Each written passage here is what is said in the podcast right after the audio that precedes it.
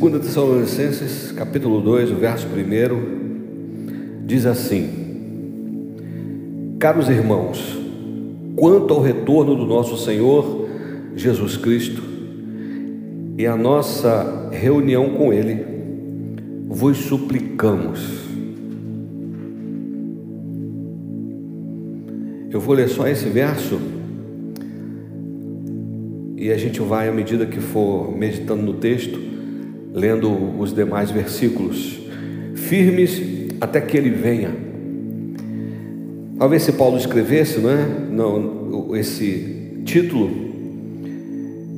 ele diria: Caros irmãos, quanto ao retorno do nosso Senhor Jesus Cristo e a nossa reunião com Ele, vos suplicamos, fique firme até que Ele venha.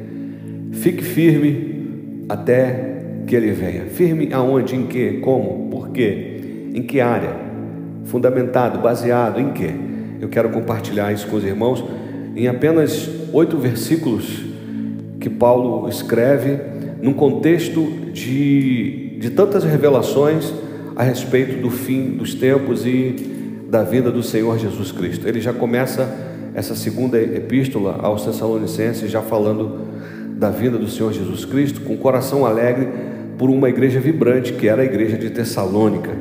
Então quero convidar você a dar um abraço gostoso aí na sua Bíblia.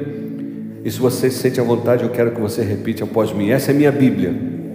Eu sou o que ela diz que eu sou. Eu tenho o que ela diz que eu tenho. Eu posso fazer o que ela diz que eu posso fazer.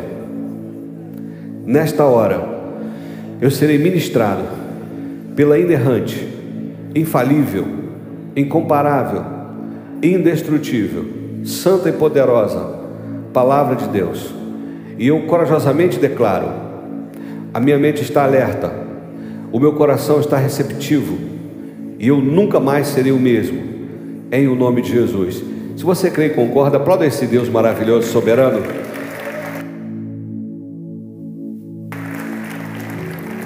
Firmes, convictos, até que Ele venha. Quando a gente lê essa epístola de Paulo, a gente percebe é, que muitas das revelações que Paulo trouxe, das advertências que Paulo trouxe, já estão acontecendo, já são uma realidade hoje. Quando Paulo é inspirado pelo Espírito Santo para orientar a igreja uh, de Filipos, ele vai com uma precisão profética muito tremenda, e esse texto esse, esses oito versículos, na verdade do 2 ao 8, que nós vamos ler, eles são repletos de, de profecias que estão se cumprindo e de algumas que ainda vão se cumprir. Então vamos lá. Fica firme como? Fica firme até que ele venha. Primeiro, na fé e na palavra. Como assim? Na fé e na palavra os. Vamos no versículo 2. Vos suplicamos, não permitais, olha bem, não permitais que o vosso modo de crer seja influenciado. Não permitam que o vosso modo de crer seja influenciado.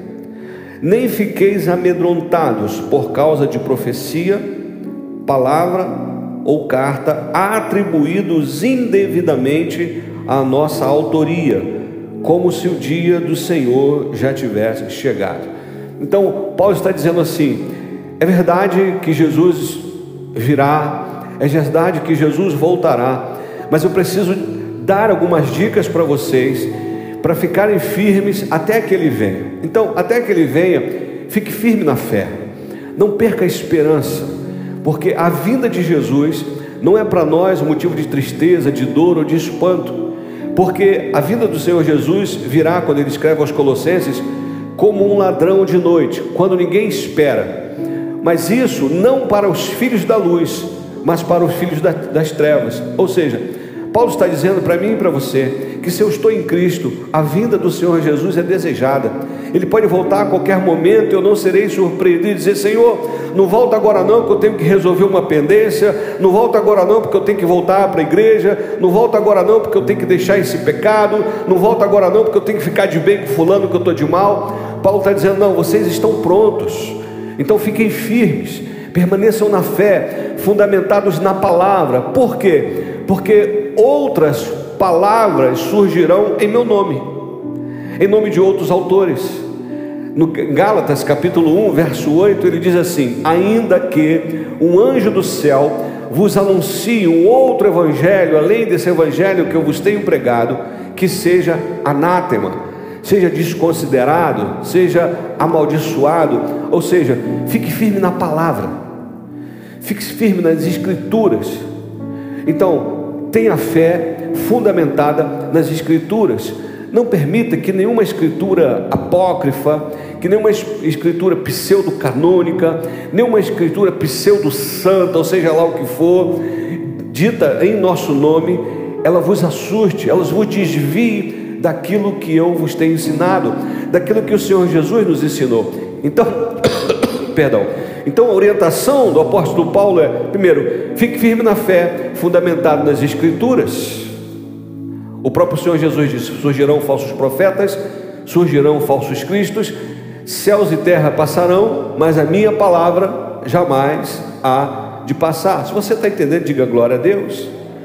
Então, essa carta é extremamente profética, extremamente direcionadora, é, instrutiva e também confortadora, porque ela revela verdades que naquela época eram inimagináveis.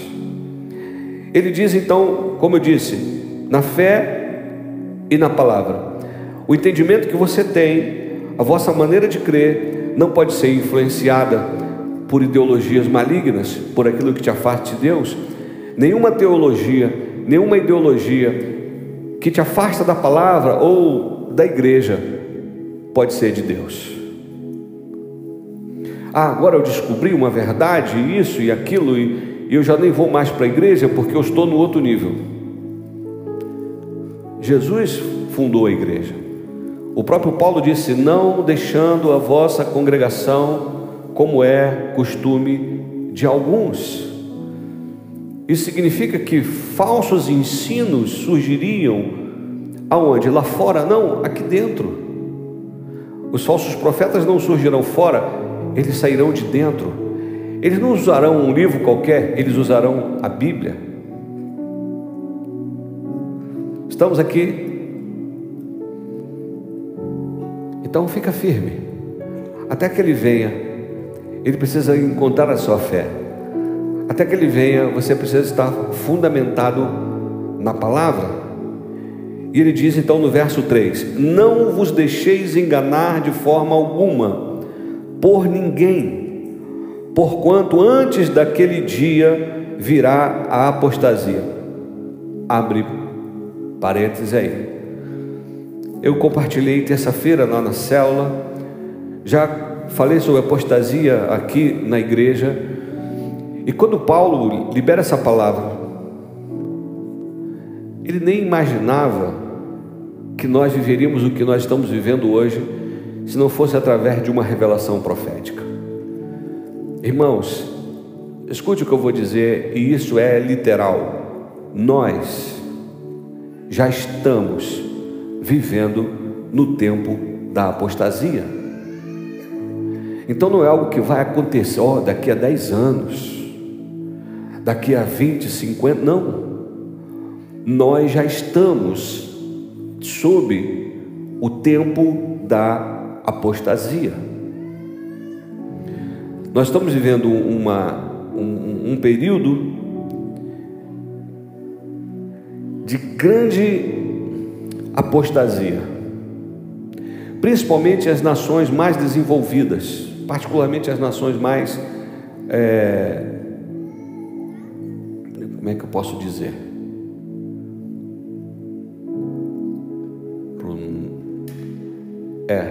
Mais para o norte da Europa, onde o número de ateus é maior do que o número de cristãos. Nações onde você pode celebrar o Natal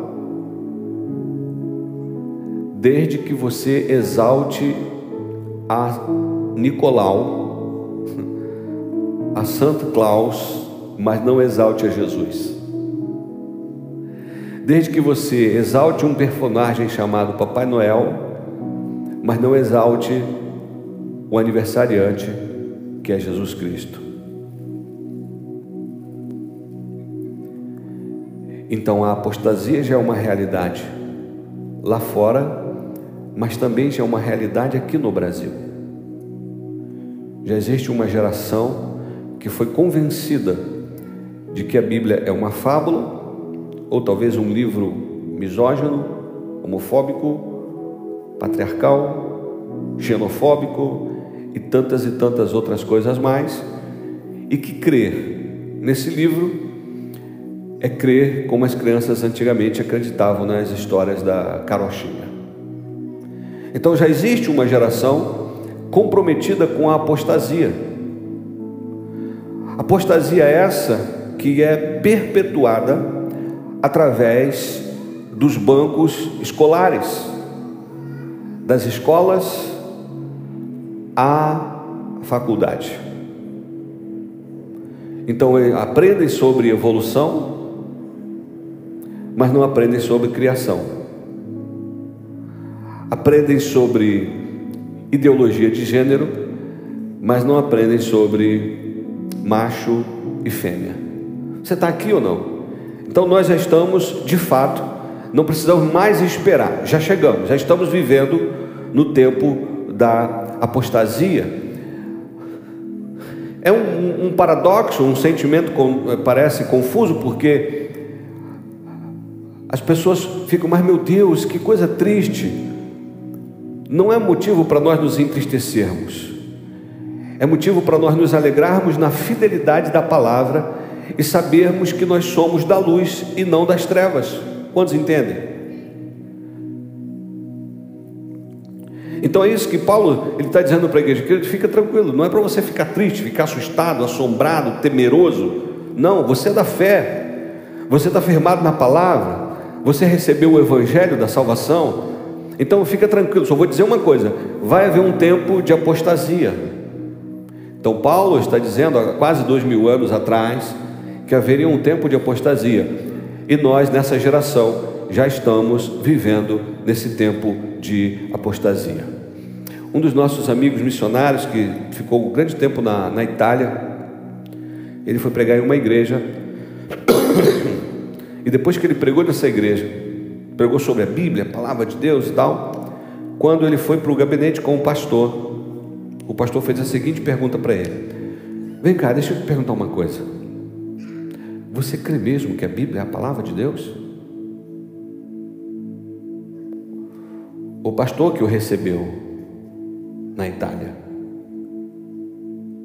depois que ele pregou com ênfase, né, animado, cheio da unção e falando da palavra e tal, e quando eles foram para o gabinete, o pastor, deixa eu te perguntar uma coisa: você crê mesmo que a Bíblia é a palavra de Deus?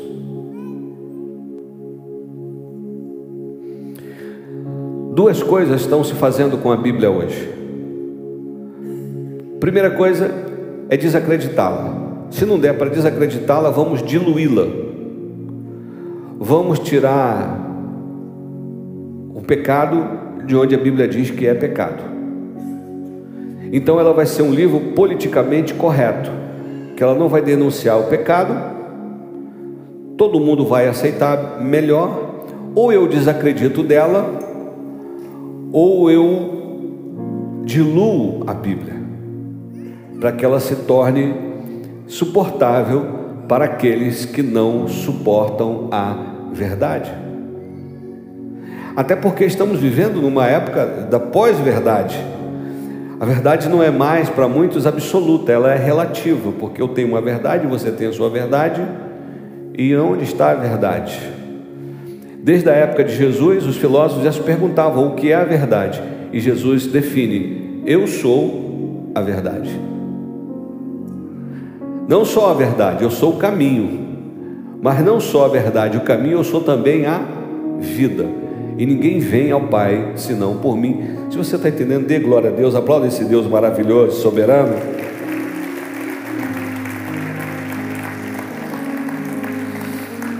Então, se haverá um tempo de apostasia, Paulo está dizendo mais uma vez: fique firme na fé, porque a fé ela é oposta à apostasia. apostasia é exatamente abandonar a fé.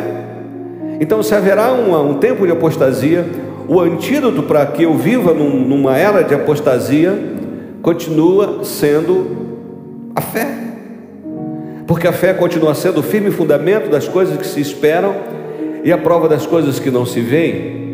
Mas não só isso, a nossa fé não é uma fé cega e lógica, não é uma fé ah, simplesmente eu creio.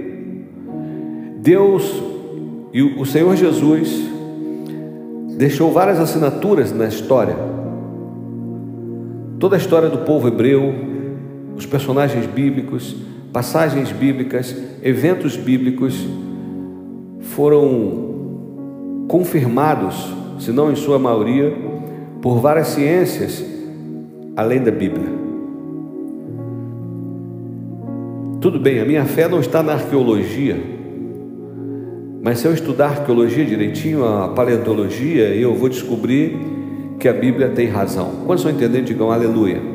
Então no verso 3 ele diz: Não vos deixe enganar de forma alguma por ninguém, portanto, antes daquele dia virá a apostasia.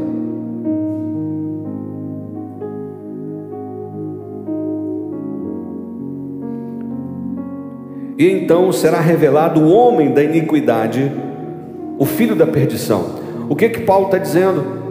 Antes da vinda de Jesus, o anticristo vai se manifestar. Então, olha, esse é um sinal. A manifestação do anticristo será precedida pela vinda do Senhor Jesus. Nós estamos caminhando para um governo mundial uma religião mundial. Não sei se você tem percebido, no Brasil, ser patriota virou sinônimo de fascismo. Patriotismo, para algumas pessoas, é igual ao fascismo. E nós temos uma autoridade colocada no posto máximo da nossa nação que luta contra valores familiares contra a tradição familiar, contra o patriotismo. Porque da sua própria boca ele declarou no Foro de São Paulo coisas que nós aprendemos a historicamente a combater. Nós aprendemos historicamente a combater o que? A tradição familiar, a religião e o patriotismo. Porque um cidadão ah, sem pátria, sem o senso de patriotismo, é mais fácil você é, apresentar a ele um governo mundial, supranacional, além das fronteiras da sua nação. Porque eu não sou brasileiro, sou um cidadão do mundo. Você está aqui ou não? Tudo isso preparando o caminho para a manifestação do anticristo. Esse, essa manifestação é, será revelado o homem da iniquidade, o filho da perdição. Ele continua no verso 4: aquele que se opõe e se exalta acima de tudo que se chama Deus ou é objeto de adoração, a ponto de assentar-se no santuário de Deus. Duas coisas aqui preciso ressaltar que Paulo está dizendo. Primeiro, a manifestação do, desse anticristo antes da vida de Jesus,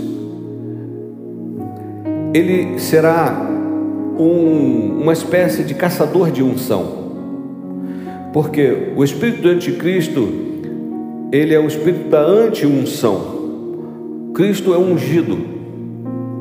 Cristo significa ungido.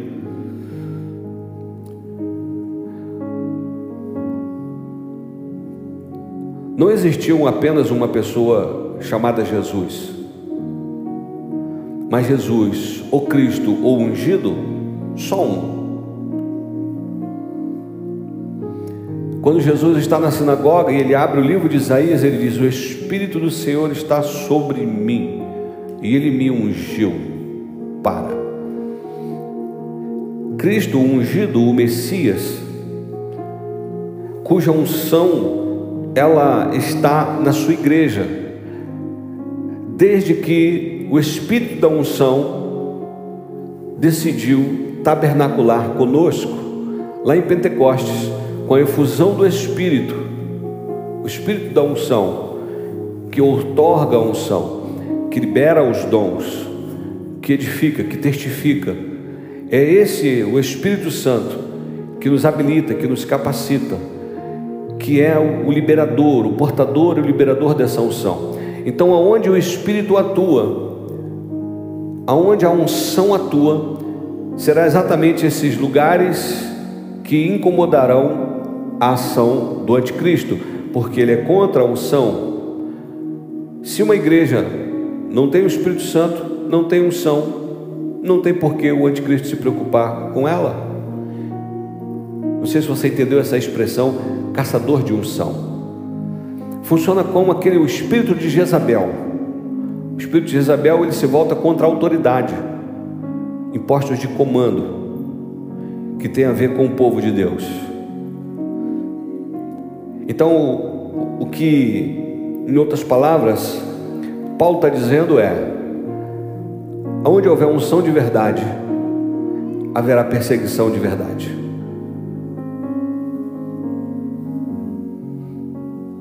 E não se espante se você for perseguido até pela sua própria família. E aí Paulo está dizendo: fique firme, fica na fé, fica na palavra, fique feliz. São sinais de que ele está pertinho de voltar. Estamos aqui? Irmãos, eu não estou lendo todas as cartas de Paulo. Eu não estou lendo todos os livros da Bíblia. Eu fiz um corte aqui de oito versículos apenas. E, e, e tem muito mais do que eu vos falo agora. O texto diz mais, verso 4, né? Então, aquele que se opõe se exalta acima de tudo que se chama Deus. Há um, um, uma aversão às coisas relacionadas a Deus, às coisas sagradas, ou às coisas que Deus preserva. Deixe-me dizer, por exemplo, esse espírito do anticristo, ele não gosta, por exemplo, de Israel. Uau! Coincidentemente, normalmente os progressistas, o pessoal da ala do lado esquerdo, também não gostam de Israel. Está fluindo na mesma unção do anticristo. Por que eles não gostam de Israel? Você sabe que quando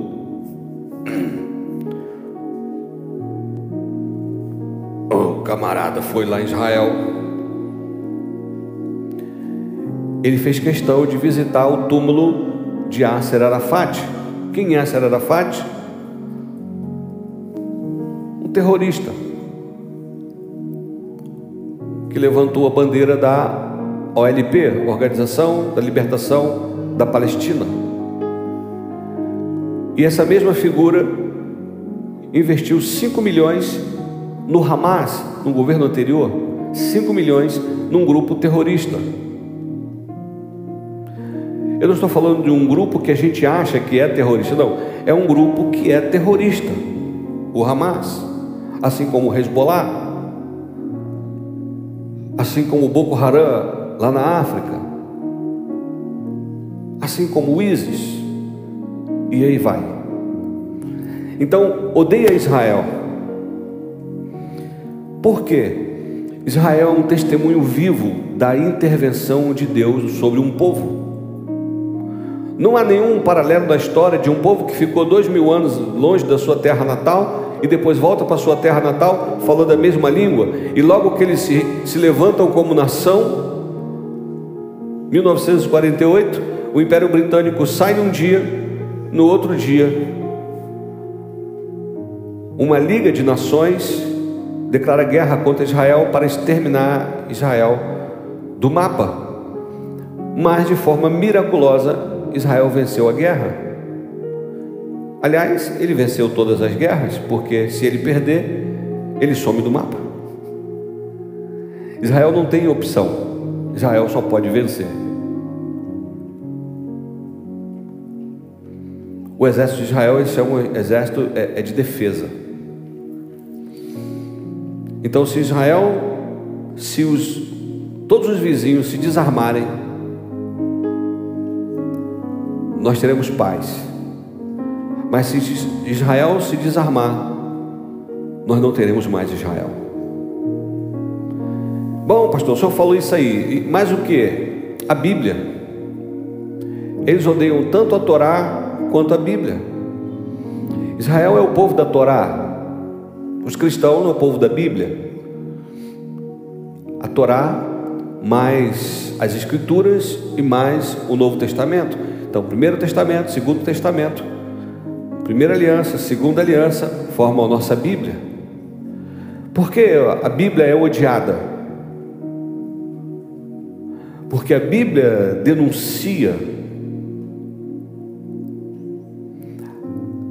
as estratégias investidas do maligno. Ela que denuncia o pecado.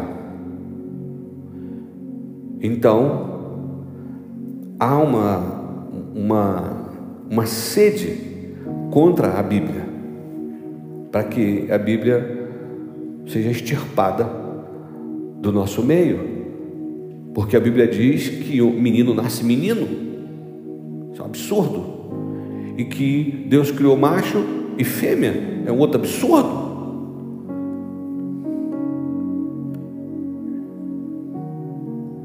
E que a homossexualidade é pecado, absurdo. Estamos aqui. Então há uma conexão de ideológica entre aquilo que o anticristo quer para nós e aquilo que a palavra está advertindo e que o Paulo, o apóstolo Paulo já estava denunciando através da unção de Deus. Então ele vai se exaltar acima de tudo que se chama Deus e é objeto de adoração. Aqui tem um ponto interessante, a ponto de assentar-se no santuário de Deus. Essa é uma das profecias mais poderosas que eu particularmente quero testemunhar. Qual? A construção do terceiro templo. Porque para ele sentar no santuário de Deus, ou seja, no lugar santíssimo, o templo precisa estar construído. Hoje existe em Israel um instituto do templo, já a, a menorá fica exposta, a menorá de ouro. Ah, já há uma preparação para que, assim que o templo foi inaugurado, já vai começar os turnos levíticos vai começar os turnos dos sacerdotes, o, a, o sacrifício de animais vai voltar. Desde que o templo foi destruído e os judeus foram para as sinagogas, o sacrifício cessou.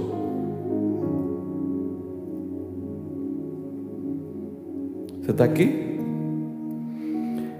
Então o terceiro templo vai surgir e o anticristo vai profanar o terceiro templo. Paulo está dizendo: esse é um sinal de que Jesus está pertinho. Então eu quero ver o terceiro templo. Se possível, rosto a rosto. Tocar lá. Estar lá. Não se é se assustem. Se um dia você amanhecer, Israel está levantando o terceiro templo. Porque é mais um sinal. Então fica firme. E ele diz então no 5: Não vos lembrais de que eu costumava compartilhar convosco acerca desses acontecimentos? 6.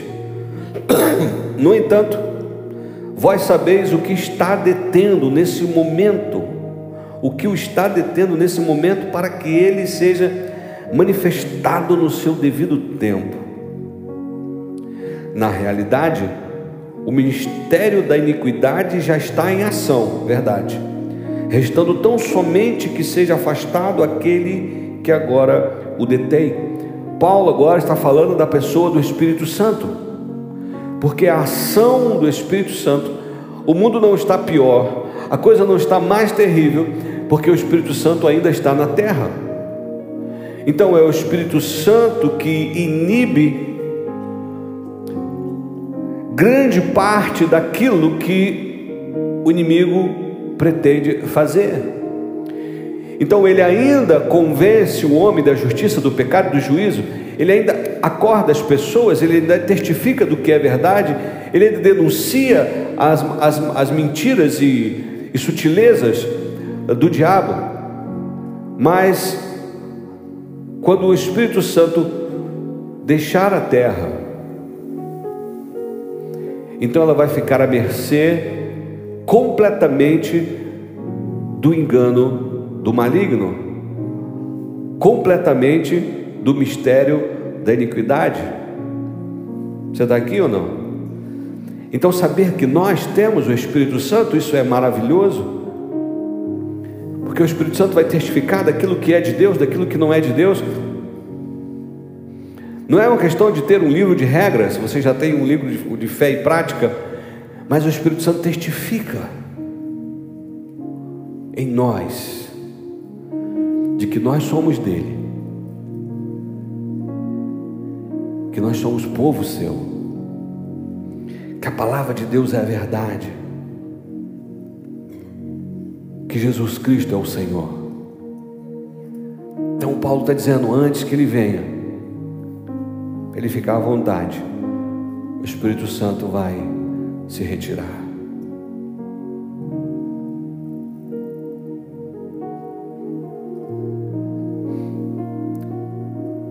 E aí a ação do engano será completa.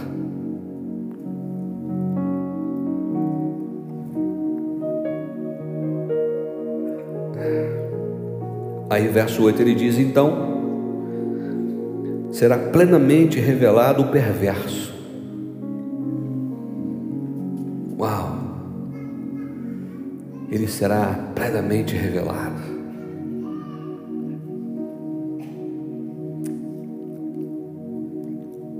Quem o Senhor Jesus matará com o sopro de sua boca e destruirá pela gloriosa manifestação da sua vinda. Quando ele estiver fazendo a festa, achar que está tudo perdido, está tudo dominado, o Todo-Poderoso vai aparecer. E não vai ser uma queda de braço. Não. Jesus é tão poderoso, tão poderoso, mas tão poderoso, que apenas um.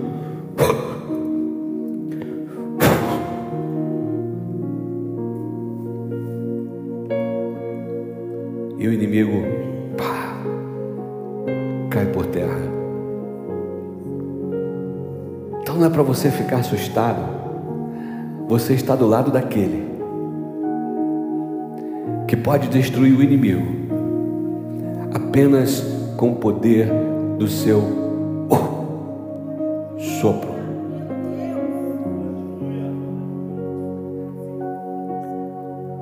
O diabo tem força? Tem. Tem poder? Tem. Mas nosso Deus é todo poderoso. Todo-Poderoso. Então Paulo está dizendo: é esse Deus a quem nós servamos, servimos. Fica firme até que Ele venha. Ah, mas e se eu passar momentos difíceis? Fica firme, vai passar. Mas e se eu passar pelo tempo da apostasia? Fica firme, vai passar. Mas se o anticristo se manifestar, fica firme, vai passar. Mas se ele sentar no lugar santo do santo, fica mais firme ainda, porque está mais perto ainda de passar. Irmãos, eu não estou entrando aqui em pesquisas, em detalhes arqueológicos, tantas coisas que poderia compartilhar com vocês. Repito, eu li aqui oito versículos, apenas oito versículos de uma carta que Paulo envia à igreja, que estão repletos de verdades escatológicas Escatologia fala do futuro que há de vir, do cumprimento das profecias. Uma riqueza de detalhes tão poderosa, irmãos. E imagina que toda a Escritura é divinamente inspirada por Deus para nos ensinar, para nos redarguir, para nos fortalecer, nos fortalecer para dizer: fica firme, fica firme, até que Ele venha não esmoreça, não abandone a fé.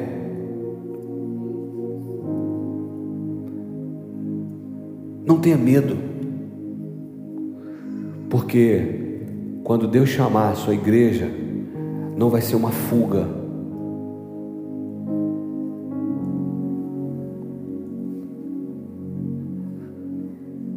Como assim, pastor? Sabe quando você sai fugido de um lugar? de madrugada, você pega o que você pode, você sai correndo para que ninguém te veja ou ninguém te alcance. Não vai ser assim com a igreja. A igreja vai subir gloriosa. Gloriosa.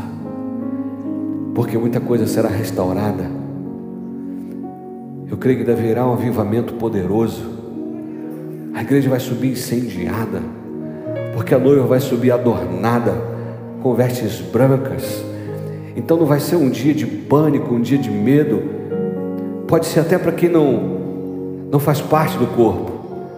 Mas Paulo está dizendo para mim e para você: fica firme, fique na fé, fique na palavra. Olha o que está acontecendo à nossa volta, a qualquer momento. E tem mais, ele diz aos Coríntios: num abrir e piscar de olhos, nós seremos transformados. E isso que é corruptível será revestido da incorruptibilidade. Vai ser maravilhoso. E nós já estamos muito perto disso. Aleluia. Por isso não se apegue muito aqui não você é peregrino. Eu quero encerrar contando uma história conhecida dos irmãos. Um grande homem de Deus, 50 anos de trabalho na África, missionário, investiu sua vida, seus talentos, recursos. E depois de 50 anos de trabalhos exaustivos de evangelização, de proclamação da palavra, ele volta para sua terra natal. Naquela época ainda não havia avião, ele volta de navio, pelo menos os, os aviões que atravessam o Atlântico. Ele volta de navio. E no navio que ele estava havia uma autoridade política. A autoridade desce primeiro há uma festa, a banda toca, os militares prestam continência, as pessoas celebram a chegada daquela autoridade. Finalmente, quando os passageiros, os demais passageiros vão descer, a banda já não está mais ali, a, a multidão já não está mais ali, e aquele homem desce com a sua esposa, ninguém para recebê-lo. Quando Eles estavam jantando, a esposa olhou para ele e percebeu que ele estava entristecido. Falou, meu velho, o que é que foi? Por que você está triste? Ah, meu amor, a gente dedicou toda a nossa vida pregando o Evangelho, falando das coisas do Senhor, trabalhando para o Senhor. A gente volta para casa, ninguém nos recebe, ninguém faz festa. A mulher diz para o marido: fala com o pai, abre o coração para ele, ele vai te responder. Na manhã seguinte, o missionário acorda alegre. A esposa percebe que Deus havia respondido. E aí, meu amor? Falou com o pai? Sim, falei. E o que ele disse? Ele disse que não teve festa, porque eu ainda não cheguei em casa. Eu ainda não cheguei em casa. Somos peregrinos aqui, irmãos. Estamos aqui de passagem. Se apegue muito, não. Prepare-se para todos os momentos. Essa palavra não é para você ficar, ai meu Deus, pastor está falando do fim dos tempos. Verdade, é sobre o fim dos tempos. Jesus está muito perto de voltar mas você está livre da condenação. Você não vai ouvir apartai-vos de mim, maldito. Porque em Cristo Jesus nós temos acesso à presença do Eterno. E um dia nós seremos convocados. Seremos convocados para nossa casa celestial. Você está pronto?